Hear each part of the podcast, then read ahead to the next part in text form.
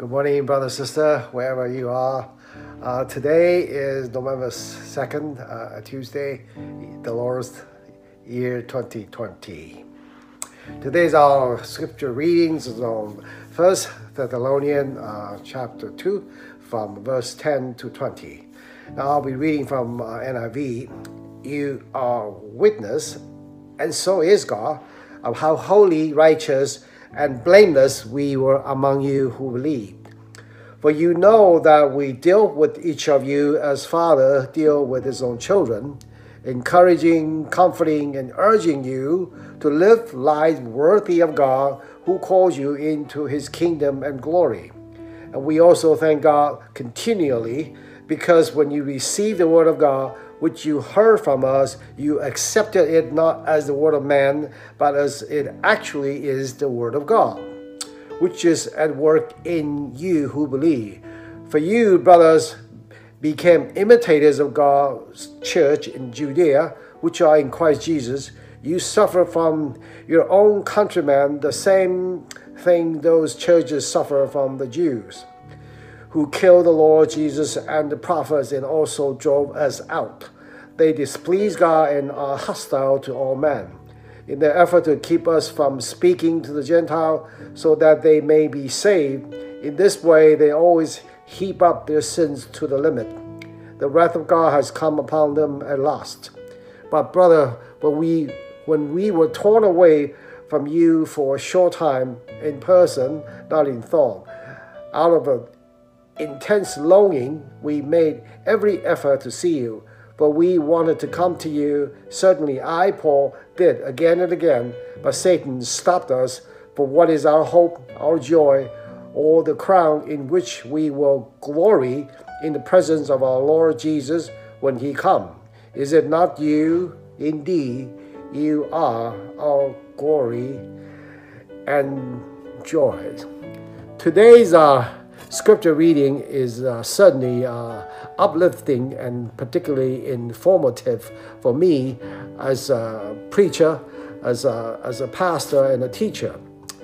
Now, uh, the uh, newly formed church uh, in Thessalonian are facing conflict inside and uh, persecution from outside. They need to know how to move on, how to live this newfound faith in Christ. Here, Paul comes to them and first commending them that they, uh, Thessalonians, have received his word as word of God, and therefore their faith has uh, produced work, and their love has produced uh, laboriously, and they also be able to endure, and uh, because of the hope in Christ. Here, uh, Paul laid down a simple but profound principle that how we minister to each other. There are three words. They are comforting, uh, encouraging, and urging. First word, comforting. Uh, we all need to be comforted. Like a, a child, you know, sometimes they sometimes they fall, they stumble, it hurts. All they need is just a gentle reassurance that you're going to be fine in a few minutes. I, as a doctor, tell my patient, yes, you're going to be fine in two weeks. Uh, those comforting words itself is a healing balm. So uh, we ought to be be uh, remind ourselves that we ought to be uh, be comforting each other. Now, the second word is that um, is encouraging. The word. Uh, this is a broken world. And everywhere you turn, there are people ready to tell you that you simply not good enough. We may be far away from a finishing line, but all we need is a little encouraging word to press on.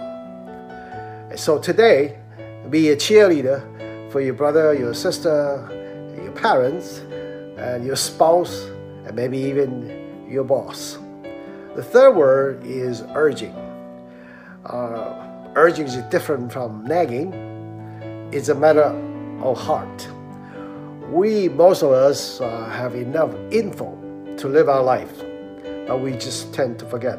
We need to be reminded again and again and again. Now, so today, uh, let's practice uh, this Paul's teaching and forget about our usual way of patronizing, um, degrading, and nagging way of talking to each other, but rather speaking to each other, particularly to our children, uh, with a comforting, encouraging, and urging manner. And I take particular delight today speaking to you because knowing that you accept these words as word of God, that one day I will be like Paul says, that to see that you are my glory and my joy when that day comes. So, with that, may the Lord bless you, give you strength, give you wisdom to navigate and face the challenge today. Amen.